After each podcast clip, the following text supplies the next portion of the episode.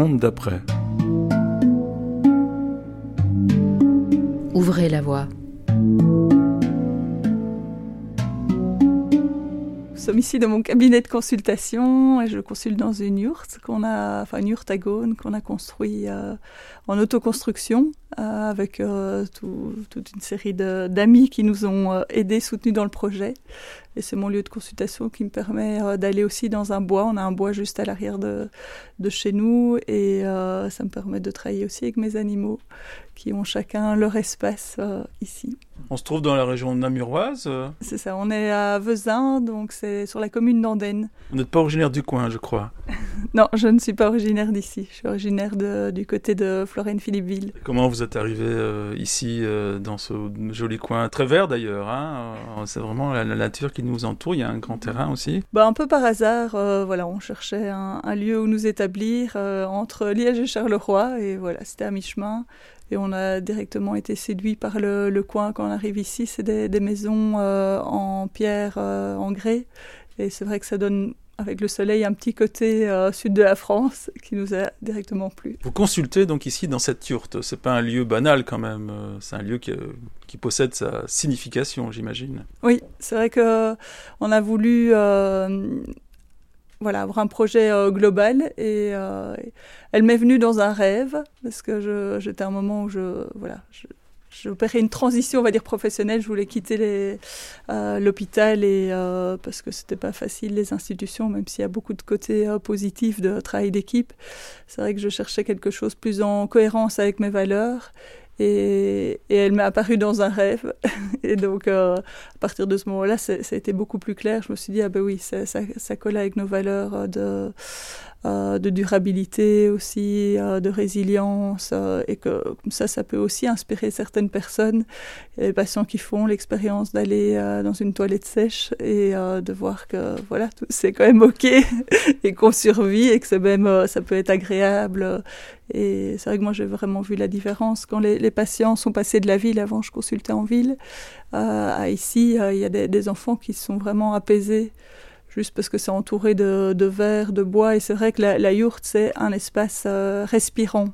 C'est pas comme de la pierre ou du béton, euh, et donc au niveau énergétique aussi, on voit que ça, ça circule différemment, et c'est vrai que c'est, c'est une yourte, euh, ben c'est rond, et le, la structure du toit est faite en double spirale, donc ça donne quand même un mouvement, et d'ailleurs je repère parfois qu'il y a des patients qui vont se mettre juste en dessous de la coupole, quoi, là où à mon avis ils, sont, ils sentent que l'énergie est différente.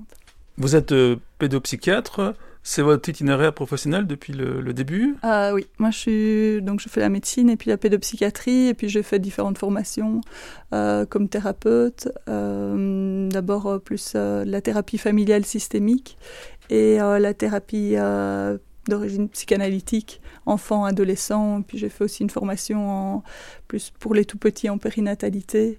Et puis j'ai participé au parcours en écopsychologie que Terre et Conscience et Terre Éveil co-organisent ici en Belgique. Il y a en 2019, je pense, oui. Et euh, donc on a pendant le parcours, on a vécu aussi euh, l'arrivée du Covid, et euh, ça a été voilà très transformateur pour moi aussi de me former à l'écopsychologie.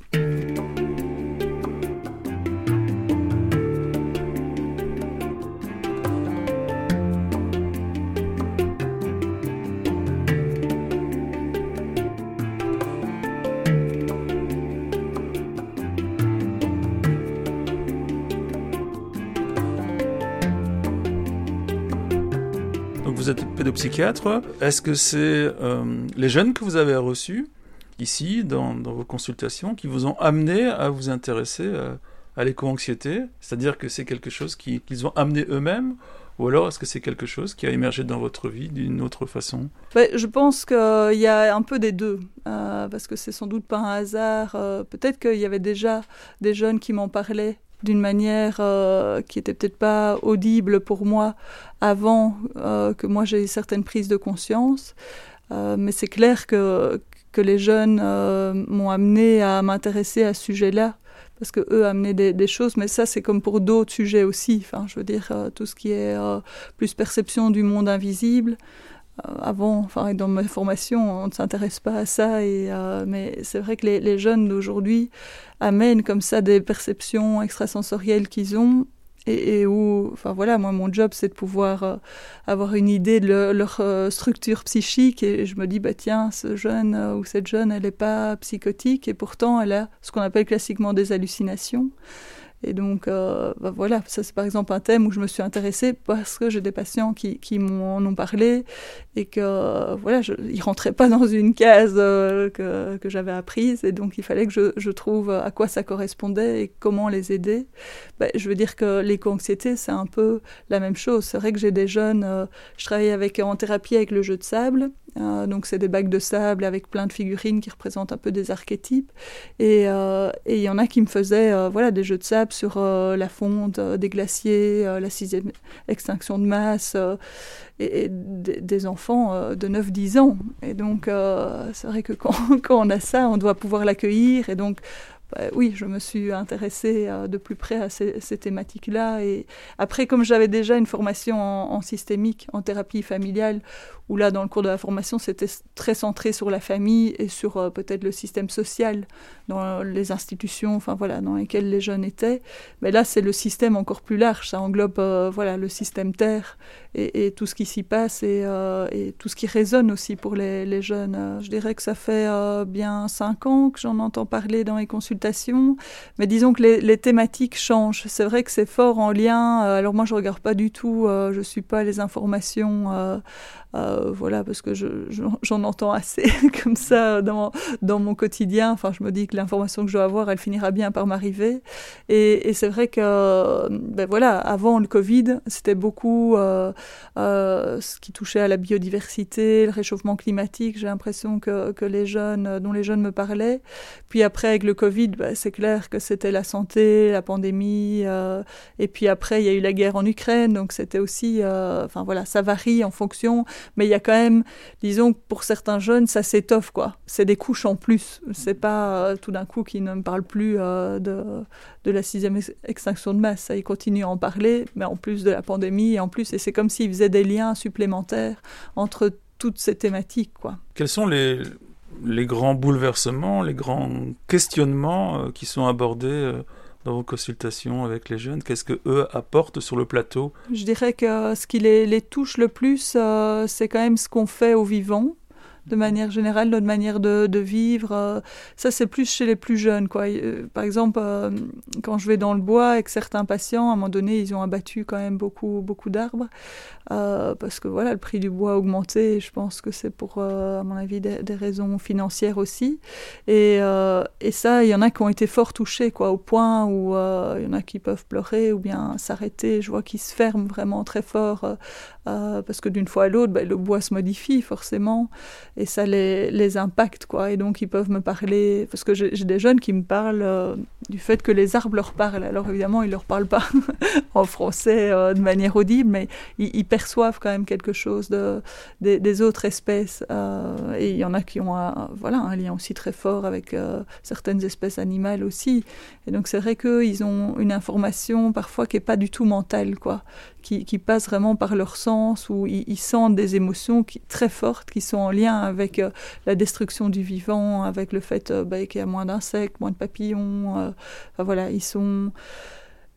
oui, et, puis il y a ceux qui, qui sont qui sont au courant par le mental, quoi, par, parce qu'ils vont regarder des reportages, parce que parfois c'est dans les écoles qui, leur transmettent ces informations-là.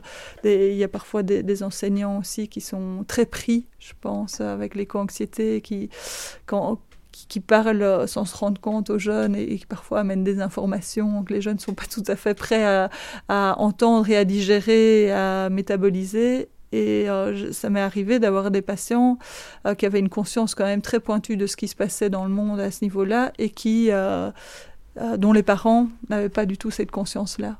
Et donc c'est vrai que c'est pas facile pour ces jeunes-là de revenir à la maison et il y en a qui me disaient, bah oui, on va encore prendre l'avion cet été pour partir en vacances, et on boit toujours du coca, et ça, ça détruit la planète.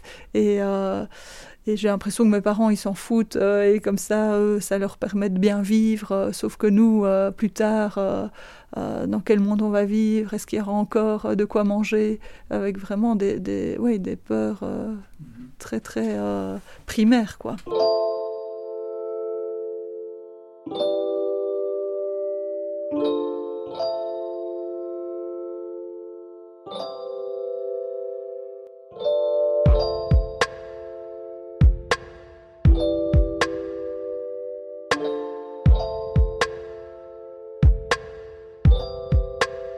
Parler de jeunes, euh, on peut aussi parler d'enfants. Ah oui, moi je vois des, des, jeunes euh, parfois qui sont encore dans le ventre de leur maman, des bébés in. Et puis euh, je les, les suis, bah, comme je suis formée aussi à la, à la périnatalité, c'est vrai que j'ai aussi des gens qui arrivent avec ces questions-là. Après, je dirais que les jeunes, enfin les enfants, c'est vers les plus jeunes qui mettent vraiment des mots clairs sur, sur leur, leur, peur. les, les, plus jeunes, ils ont 7-8 ans, quoi. Euh, en, dessous, euh, ben, ils sont en lien, c'est un autre âge, quoi, où en fait ils, ils ont une connexion euh, plus plus direct, je pense, avec, euh, avec le vivant. Ils ressentent, euh, parce que le mental n'est pas aussi développé. Et donc, euh, le mental, ça, ça a des inconvénients et ça a des avantages aussi. Ça aide à mettre à, distance. Et là, ils n'ont pas cette distance-là. Donc, ils vont manifester des symptômes qui, pour moi, sont quand même en lien avec l'état du monde, avec aussi la vitesse à laquelle tout va aujourd'hui et où ils sont pris dans ce tourbillon et où c'est trop en fait. C'est des enfants qui avancent pas du tout parce que eux ils ont besoin de ralentir quoi.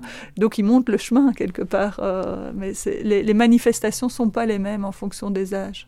C'est vrai que vraiment la, pouvoir exprimer des peurs, c'est, euh, je dirais ouais, que c'est à partir de 8, 8, 9 ans.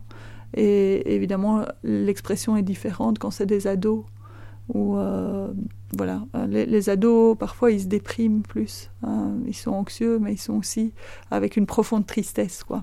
Si on a 7 ans, 8 ans ou 9 ans, qu'on vient vous voir, euh, avec une souffrance euh, intérieure, euh, mais cette souffrance, les racines, elles viennent d'où? Parce que ces enfants ont dû être donc sensibilisés à, quelque chose, c'est-à-dire, vous parliez des parents ou des, ou des enseignants. Mm-hmm. Est-ce qu'il y a une, donc une transmission en quelque sorte de, de d'éco-anxiété vers, vers d'adultes vers, vers les, les, plus jeunes Ou alors est-ce que c'est l'enfant lui-même qui capte? Oui, je dirais euh, qu'il y, a les, il y a les deux. Quoi. Il, y a, il y a des enfants et des adolescents qui, qui clairement euh, n'avaient pas conscience de l'état du monde et tout d'un coup euh, bah, ils reçoivent des informations, euh, mais que ce soit par les parents, aussi par Internet, parce qu'il y a un âge où ils trouvent, ils tombent eux-mêmes sur des, euh, voilà, des, reportages sur Internet. Et puis euh, il y a aussi à l'école, on en parle beaucoup. Il y a beaucoup d'écoles qui, fait, qui font le, zéro déchet, enfin en tout cas qui, qui, font des actions en lien avec l'écologie. Donc il y a des enfants, ils rentrent là-dedans par ce biais-là. Et puis il y a, y a, ceux qui euh, voilà, qui capte. Je me rappelle d'un jeune de 10 ans qui était vraiment euh, fort, fort déprimé et pas bien du tout, avec euh, un papa plutôt conscient et une maman pas du tout dans, dans, ces consciences-là, enfin voilà, qui, qui, avait un mode de vie, on va dire, plutôt comme la plupart des gens. Et et lui qui était vraiment pas bien et donc il voulait pas que j'en parle euh, à sa maman. Et, euh, et, lui je lui dis mais comment tu, as toutes ces informations là parce que moi je savais par le papa euh, que le papa avait cette conscience là mais il m'avait dit je n'en parle pas euh, à mes enfants. Et il m'a dit, euh, bah, quoi, vous, ne remarquez rien Et puis je lui dis, euh, bah, si, si, mais toi, qu'est-ce que tu remarques Il dit, mais quand vous allez vous promener, il dit, l'automne, le 15 août, c'est pas normal, hein, les arbres qui perdent leurs feuilles le 15 août. Donc lui, c'était pas des informations qu'il avait extérieures, c'est vraiment son observation et son ressenti. Et donc voilà, je pense qu'il y, a les deux. Euh, et c'est pas toujours euh, une transmission par des adultes qui les entourent. Il y a quelque chose vraiment, je pense, de perceptible aujourd'hui et de plus en plus perceptible parce qu'on passe sans doute euh, des, caps aussi et que, les enfants peuvent sentir. Et peut-être aussi parce qu'on laisse dans l'éducation aussi plus de place aux émotions et donc aux ressentis. Donc tout, tout, ce que sans doute euh, des jeunes ressentent depuis euh, déjà pas mal de, de, dizaines d'années, ça a une place aussi aujourd'hui, qu'avant ça n'avait pas de place. quoi.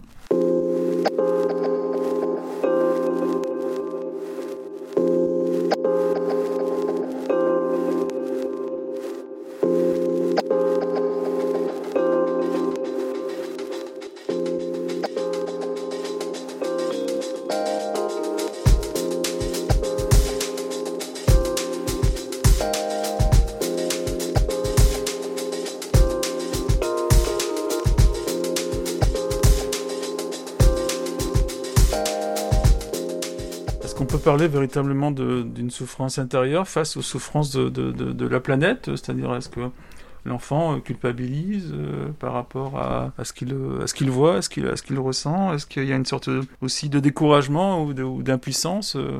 Oui, ça, euh, très très fort. quoi. Il y a, y. Bah, il peut y avoir du découragement. ça, je dirais que c'est plus chez les plus grands, les ados et les jeunes adultes, de se dire mais à quoi bon avec tout le chantier qu'il faut faire pour changer, euh, voilà, pour changer de cap, quoi, pour euh, vivre autrement. Il faudrait que, les, que tout le monde prenne conscience qu'il faut, euh, ben voilà, voyager moins, vivre de manière beaucoup plus simple, plus sobrement, et, et l'impression aussi que le monde va, va pas dans cette direction-là. C'est toujours plus, voilà, maintenant c'est la 5G qui arrive, voilà, c'est, on change de téléphone encore plus souvent, donc, face à ça, de se sentir impuissant, ça c'est clair que. Après, il y a aussi beaucoup de colère. Il y en a qui sont, en plus c'est l'âge, euh, l'adolescence, où parfois on se différencie, euh, même souvent, des parents et on les trouve peut-être un peu euh, bêtes. Et donc là, là la, colère peut s'exprimer. je veux dire, de se dire, ah, les générations avant nous, elles se sont pas souciées de ce qu'elles allaient nous laisser. Donc ça, la, colère, elle est aussi euh, bien présente. Euh, et, puis il y a la peur qu'elle a très clairement, euh, voilà, et la tristesse aussi. Enfin, la tristesse, ça va aussi avec le désespoir, quoi. Quel processus vous mettez en place alors Ça se passe de quelle manière Quelle est la durée est-ce qu'il y a une fréquence de, de, de, rendez-vous aussi pour, pour échanger, pour partager, pour avancer? Ça, ça dépend un peu de la demande. Enfin, moi, je pars toujours de la demande euh, des, des enfants ou des, des, jeunes. Il y en a euh, ont besoin de venir toutes les semaines et que ça leur demande, voilà, qui sont vraiment très très déprimés. Et puis euh, il y en a des euh, où c'est tous les 15 jours, où il y en a c'est une fois par mois. Ça dépend aussi des, je veux dire, des ressources qu'ils ont, de la résilience, de l'entourage euh, et de ce qui peut être mis en place à côté. Parce qu'ici c'est un espace de parole. Après c'est vrai que moi je travaille avec différents outils. moi je travaille avec les animaux, chez les enfants, c'est quand même très très euh, porteur, quoi. Parce que c'est vrai qu'il y en a, rien que d'être au contact du chien, euh, de ma chienne, euh, je veux dire, il me parle pas, mais je sens qu'il y a quelque chose qui se passe et qui se transforme, quoi. Vraiment une, reconnexion comme ça profonde à ce qu'ils sont et à, quelque part donner de la place et honorer leurs émotions parce qu'elles sont là c'est pas eux qui ont un problème. C'est normal qu'ils ressentent des, émotions comme ça. Moi je leur dis toujours ben, aller mal dans un monde qui va mal c'est un signe de bonne santé parce que je trouve que psychiatriser et pathologiser euh, des, des, troubles comme ça, alors qu'on est relié à bien plus vaste et que c'est l'expression aussi de, de, du déséquilibre qu'il y a dans le système, c'est pas juste de, leur dire. Bon, après, parfois, on en arrive à devoir prescrire des traitements parce qu'ils sont tellement, tellement euh, mal que, voilà, je leur dis, ben, un temps, on va prescrire quelque chose, ou bien c'est le médecin traitant qui me les envoie et c'est déjà prescrit. Euh, parce que malheureusement, on a des listes d'attente, et c'est ce qui fait que souvent, on essaye, les autres essayent de bricoler quelque chose en attendant qu'on puisse les voir. Mhm. Voilà, mais euh, c'est un temps. Après, souvent, c'est un processus assez long.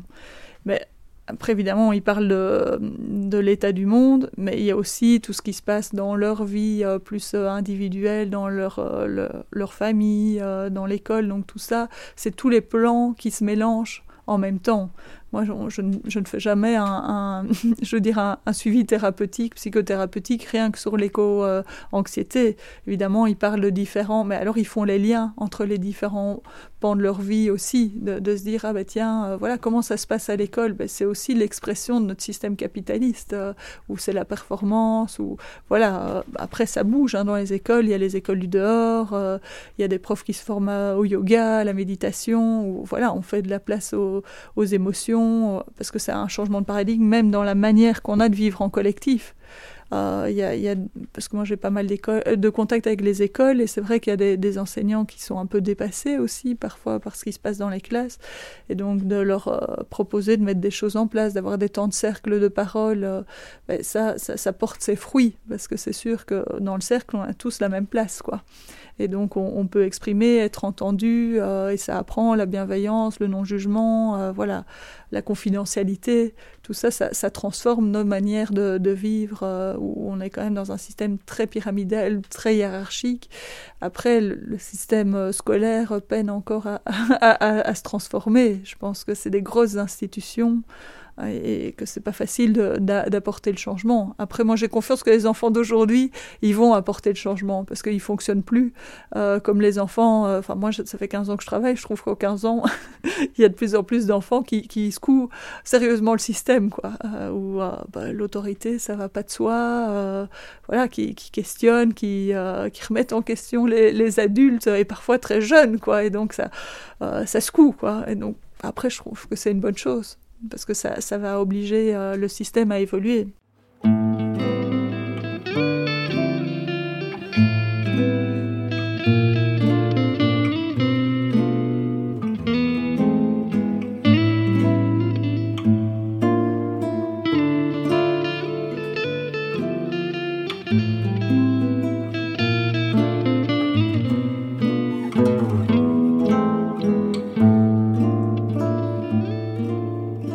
Comme par exemple, il y a de plus en plus d'enfants qui ont toutes sortes d'allergies, d'intolérances. Euh, enfin voilà, j'avais lu un article qu'en 2050, il y aurait une personne sur deux avec des problèmes d'allergie. Mais ça, c'est très en lien avec euh, l'état de notre monde. Après, euh, voilà, tout le monde ne veut pas ouvrir les yeux là-dessus. Il y en a qui, qui, disent ah bah oui, il y a plus d'allergies, mais voilà. Ou bien il y a plus d'intoxication aux métaux lourds, mais voilà. Euh, mais sauf que c'est lié à notre manière de faire de l'agriculture, c'est lié à notre manière de manger. Et c'est vrai que les aliments aussi, au niveau nutritif, sont moins, euh, au niveau nutritionnel, sont, sont euh, de moins bonne qualité. Même si on mange bio, même si on mange local, c'est pas la même chose qu'avant. Donc ça oblige à changer notre manière de manger. Et, c'est vrai qu'il y a de plus en plus d'enfants aujourd'hui qui, souffrent de l'alimentation industrielle et du coup qui, qui obligent les parents, même qui n'ont pas envie, parce que c'est vrai que manger sainement, ben, ça implique de, de faire ses courses autrement, euh, d'avoir du temps pour cuisiner, euh, enfin donc ça implique de ralentir, de travailler moins et peut-être euh, du coup d'avoir moins de loisirs et moins de partir à l'autre bout du monde. Enfin, c'est vrai qu'en général, quand, quand j'aborde la question de l'alimentation, bah, c'est des gros changements. Alors euh, parfois, il faut attendre un an et demi, deux ans, parfois trois ans avant que, que les familles puissent faire les changements. Il y en a euh, après trois semaines. Euh, voilà, ils, font, ils, ils, changent et ils voient les, les bienfaits aussi de, de, ces changements parce que c'est clair que les troubles de l'attention, bah, ils sont aussi liés à, notre, euh, alimentation. Quoi. Le sucre, on sait que c'est quand même pas top pour. Euh, ça ne permet pas aux enfants d'être bien concentrés le matin. Et puis il y a plein, voilà, les perturbateurs endocriniens qui sont là dans les pesticides. Enfin, ça a un impact aussi. On voit de plus en plus de, de malformations bénignes, mais des organes génitaux.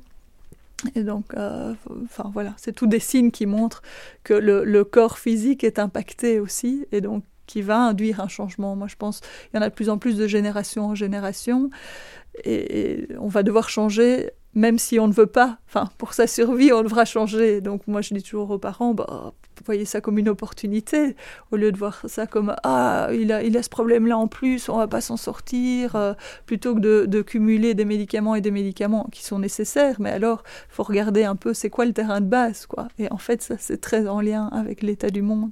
Et donc, il y a des parents qui ouvrent la conscience à partir de là qui euh, tout d'un coup, euh, voilà, ça, hop, hop, hop, tout s'allume et ils font des liens avec tout, quoi. Ils se disent, ah, ah oui, c'est ça, et euh, voilà. Après, notre système éducatif est aussi en lien avec ça, comment on éduque les enfants aujourd'hui. c'est très global, en fait, très, voilà, holistique. Cette notion d'éco-anxiété ou de mal-être aussi des, jeunes dû à l'état de notre planète, c'est pas un phénomène nouveau. Si on retourne par exemple dans les années 70, il y avait des grandes luttes aussi euh, écologistes, environnementalistes. Euh, c'était un combat aussi. Euh, c'était une conscience aussi que, que les jeunes ont acquise face à des événements. Est-ce que c'est pas la même chose? Est-ce que c'est pas un autre nom qu'on donne à un nouveau phénomène? Et qui maintenant face à, aussi à la diversité, à l'accessibilité des informations font que peut-être on en donne plus d'importance aussi Enfin voilà, c'est une question. Aussi, je pense que euh, c'était déjà latent euh, bien avant, mais enfin voilà, c'est juste mon avis personnel, mais je pense qu'avec l'accès et avec Internet, euh, ben, ils ont accès à beaucoup plus d'informations et qui va aussi dans tous les sens. Donc euh, c'est vrai qu'on voit aussi des enfants qui vont dans tous les sens, enfin avec euh, des pensées en arborescence et avec des troubles de l'attention et, et ça fuse dans tous les sens et de pouvoir rassembler, de pouvoir à la fois c'est merveilleux, ça permet une compréhension beaucoup plus vaste et beaucoup plus euh, holistique, voilà. Mais après pour intégrer et avoir une vision intégrative de ce qui se passe, c'est vrai que ça nécessite un contenant, quoi, d'avoir des espaces où on peut en parler, où on peut intégrer, faire les liens. Et ça, je pense que ce sera l'étape d'après, quoi. Disons que maintenant on est dans une étape où il y a de plus en plus euh, de gens qui ont conscience euh, par les informations, mais après il va falloir rassembler et pouvoir contenir et intégrer vraiment et transformer, quoi. Parce qu'on peut, si par exemple on change que son alimentation ou on change, euh, voilà, que l'agriculture, mais qu'on change pas notre système scolaire et notre système éducatif quelque part, on continue à aller droit dans le mur. Enfin, je veux dire, si on change pas le système politique, enfin, c'est à tous les niveaux qu'on doit doit changer, quoi. Et donc, c'est vrai que, voilà, on peut, euh, il y, a des processus qui, qui peuvent soutenir ça aussi.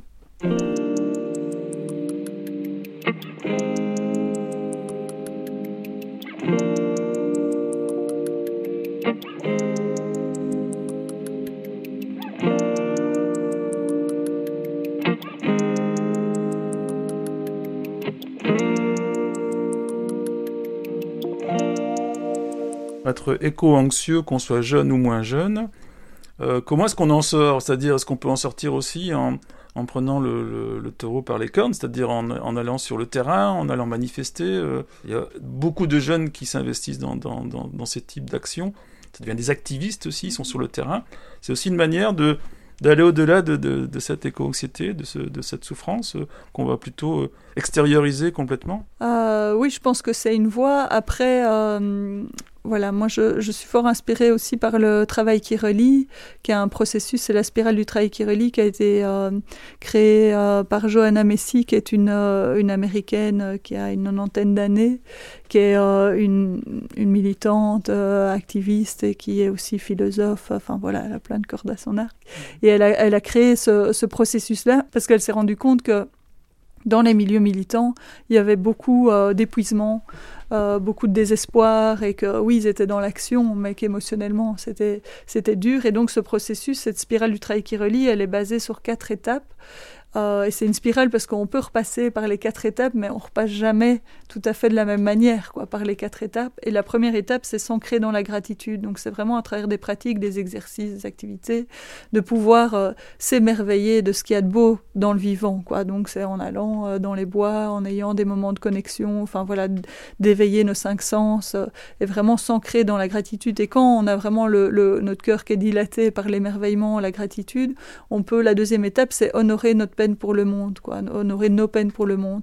Et donc là, voilà, il y a un rituel un peu central qui est le, mandala de nos vérités, donc où c'est une pratique où on est en, cercle et chacun va, va au centre s'il le souhaite et prend des, éléments qui représentent les émotions, euh, voilà, une pierre pour euh, la peur, euh, voilà, des, feuilles euh, sécher pour la tristesse. Et il y a vraiment toutes les émotions qui sont là. Donc euh, la peur, la colère, euh, la tristesse, et puis le bol vide qui est le, désespoir, l'impuissance. Et, et, puis il y a aussi un coussin qui est central qui peut, qui peut représenter d'autres émotions. Et donc c'est vrai que de pouvoir faire déposer ces émotions, elles permettent de se transformer et surtout de faire circuler l'énergie, parce qu'en fait, les émotions sont des énergies qui sont pas là pour rien, et, et euh, le fait de le faire en collectif, de pas être tout seul avec ses émotions, ça permet vraiment de, voilà, de se libérer de tout ça. Et après, l'étape d'après, c'est le, changement de regard. Donc, c'est changer notre, perception euh, du monde, quoi. C'est d'avoir une notion du temps ah, du, temps profond, quoi, du temps long. Et donc, à, travers de nouveau des, pratiques, on, peut prendre conscience de du début de la vie sur Terre jusqu'à euh, maintenant et de, voir qu'en fait, ce qui se passe maintenant, c'est voilà, à, l'échelle d'une journée, c'est une fraction de seconde je ne sais plus les chiffres exacts, mais voilà, ça permet de vivre et de ressentir à travers les pratiques euh, une, autre perception du temps, une autre perception des rapports euh, hommes-femmes et de tout ce qui est, est arrivé, notre enfin voilà, à différents niveaux, on change notre regard. Et la quatrième étape, c'est aller de l'avant. Et en fait, l'idée, c'est d'aller de l'avant, de se mettre en action, mais à partir de notre joie profonde, de notre juste place dans le monde. Et c'est vraiment un processus, voilà, qui peut aider les, jeunes d'aujourd'hui aussi, de pouvoir se mettre en mouvement, mais pas à partir de l'énergie de la peur ou de l'énergie de la colère. Alors, c'est des énergies nécessaires, mais si on n'est que la, la, sur cette énergie-là, on s'épuise à un moment donné. Donc, c'est vraiment de pouvoir être dans une joie profonde d'être vivant et de trouver sa place et de voir que si on œuvre tous et qu'il y a, il y a il y a plein de domaines où on peut œuvrer. On a chacun, euh, enfin comme dans le vivant, quelque chose à apporter. Euh, qu'on soit petit, qu'on soit grand, euh, qu'on soit fort en ceci ou en cela, quelque part on a tous quelque chose à apporter. Mais c'est vraiment de le faire à partir d'un ailleurs, quoi, d'une autre, d'une autre émotion. et c'est vrai que se mettre en action, voilà. Mais je veux dire, celui qui médite, il, est aussi en action quelque part. Il fait quelque chose euh, aussi de, tout aussi important que, que l'activiste.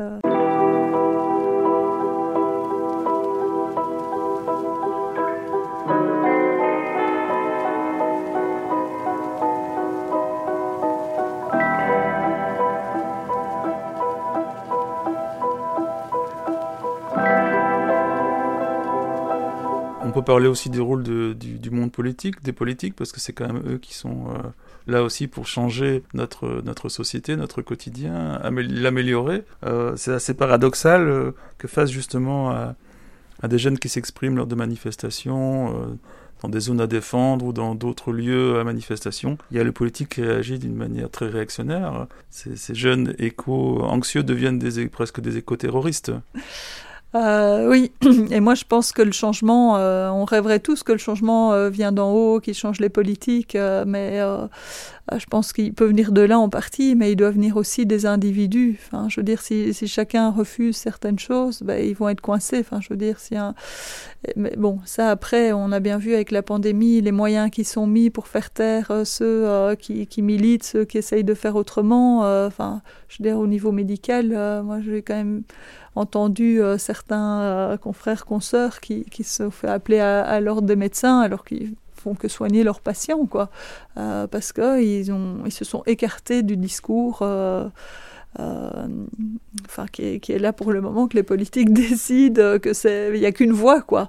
Et, euh, et c'est on, voit enfin c'est à l'image de comment on cultive quoi. C'est de la monoculture quoi. C'est une seule voie et puis le reste non quoi. Alors qu'en fait quand on regarde une forêt euh, les forêts où il y a qu'un type d'arbre euh, elles sont pas très durables quoi. Et, et pour vous-même quel était l'événement euh, fondateur qui a fait que vous ayez envie par exemple de vous installer ici de, de créer une yourte pour recevoir vos, patients. Euh, vous êtes aussi investi dans, la permaculture. Donc, est-ce a un moment donné dans votre vie où vous vous rendez compte euh, qu'il y a quelque chose, euh, un chemin vers lequel bifurquer? Bon, Je pense que c'est mes enfants, quoi. Euh, je veux dire, c'est vrai que voilà, moi ma porte d'entrée, c'est plus évidemment la médecine, la santé.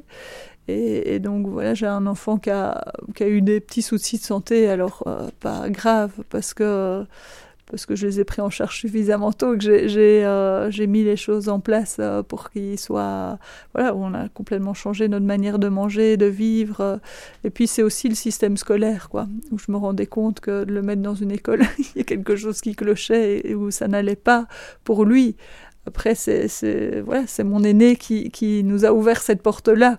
Quelque part, euh, peut-être que si ça n'avait pas été le premier, on aurait continué un peu plus dans le système, mais en sentant quand même qu'il y avait un, un écart. Enfin, moi, je me sentais euh, écartelée, où je sentais que je m'éloignais de, de, qui j'étais profondément et, que quelque part c'était pas cohérent.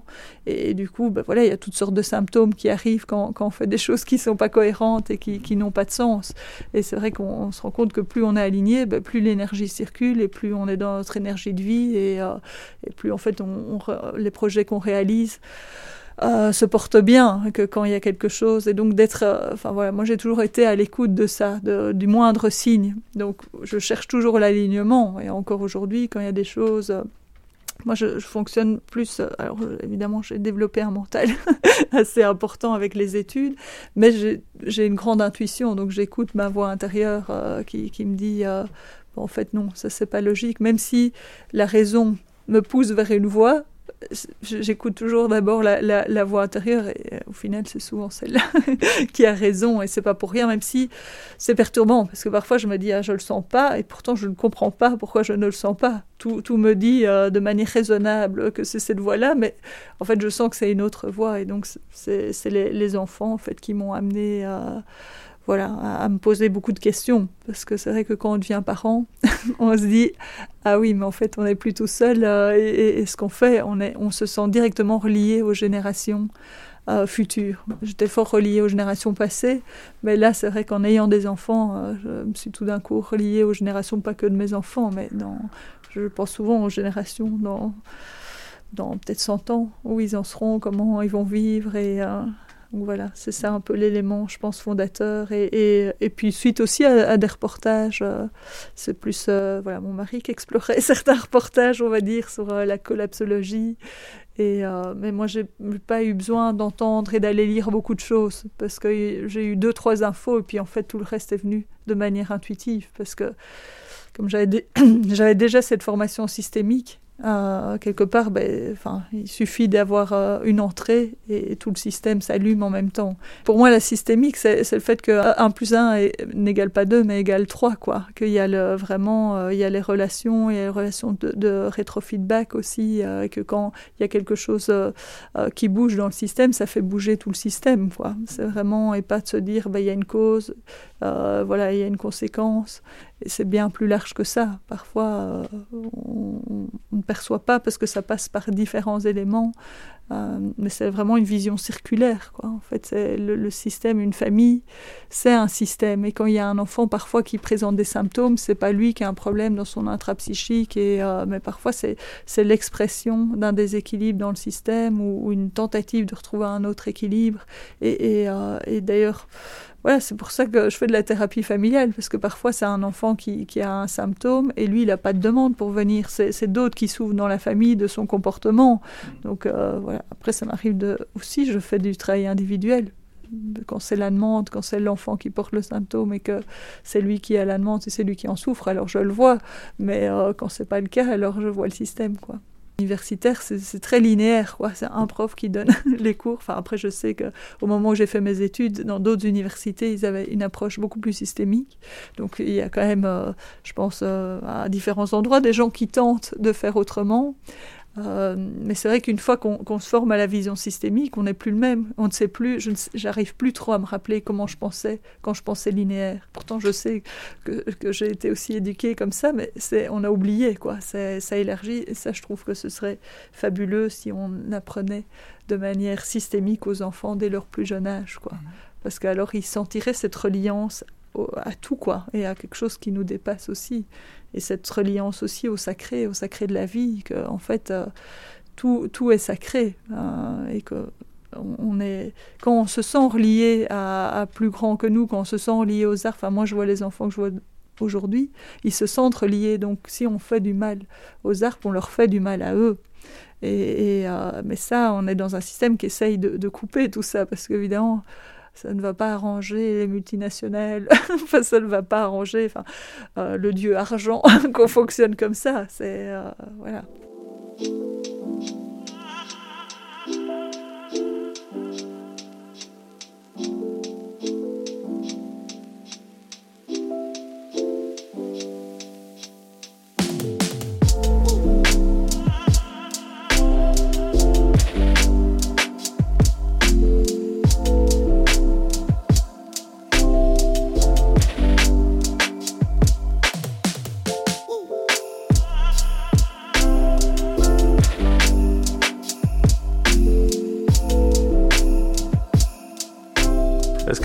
Sentez euh, aligné, comme vous disiez tout à l'heure? Euh, Oui, je me sens globalement aligné. Après, il y a des, moments, enfin voilà, je fais des réajustements sans cesse, euh, des petits réajustements, mais qui sont quand même nécessaires. Si je les fais pas, je pense que un an après, je suis, je suis vraiment désaxée.